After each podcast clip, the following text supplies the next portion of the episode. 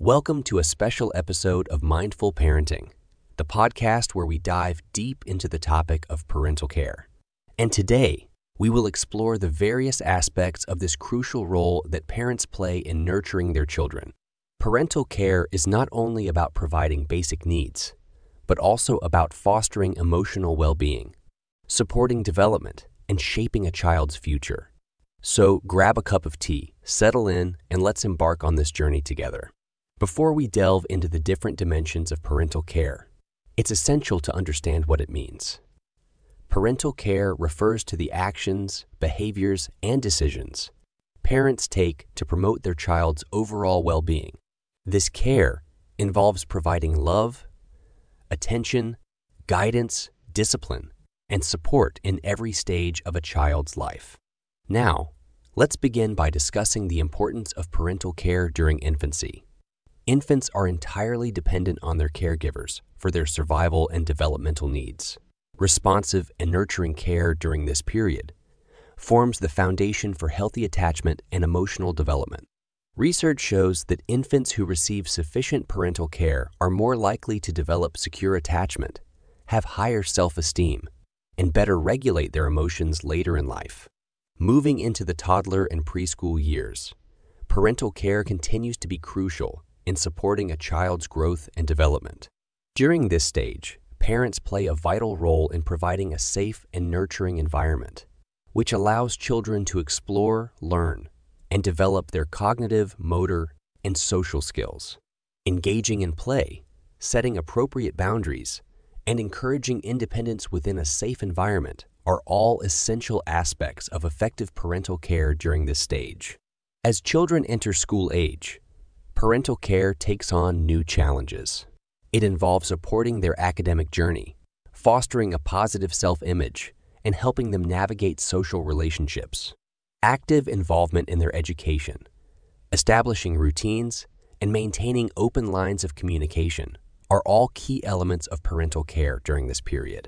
Research consistently shows that parents who actively engage in their child's education have a significant impact on their academic performance self confidence, and overall well being.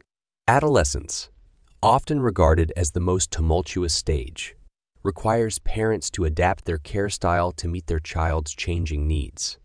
Parental care during this stage involves striking a balance between granting independence and maintaining guidance.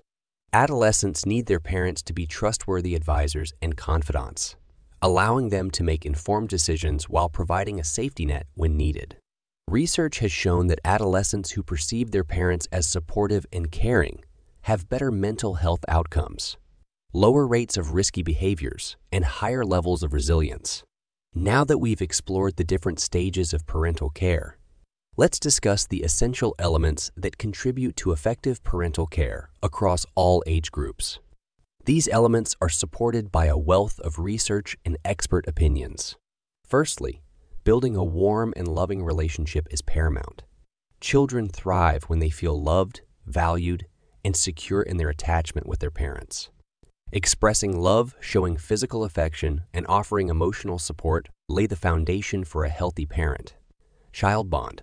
Secondly, effective communication is key. Listening with empathy, validating feelings, and engaging in open and honest conversations allow children to express themselves freely, and build trust. Clear and consistent communication also helps establish boundaries, expectations, and consequences, ensuring children feel safe, ensuring children feel safe and understand their caregiver's intentions. Thirdly, setting realistic and age appropriate expectations forms an integral part of parental care. Children need guidance and structure, but expecting too much or too little can hinder their growth. Recognizing their individual needs, strengths, and limitations helps in setting expectations that promote healthy development whilst respecting their unique qualities. Lastly, self care plays a crucial role in parental care. Maintaining one's physical and mental well being allows parents to give their best to their children. Taking time for relaxation, pursuing personal interests, seeking support networks, and managing stress are essential components in providing consistent and effective parental care. As we conclude this episode on parental care, remember that it's a lifelong commitment and an ever evolving journey. By providing love, support, and guidance, parents lay the groundwork for their child's future success. Parental care impacts all aspects of a child's life, including their physical and mental health, their relationships, and even their potential for success as adults. So let's embrace this incredible opportunity to shape the lives of our children positively. Thanks for joining me today on Mindful Parenting. If you enjoyed this episode, don't forget to subscribe and share it with other parents who might benefit from this knowledge. Remember, every act of parental care matters. Until we meet again, take care, be present, and continue to nurture the amazing parent. Child relationships waiting to blossom. This is signing off from Mindful Parenting.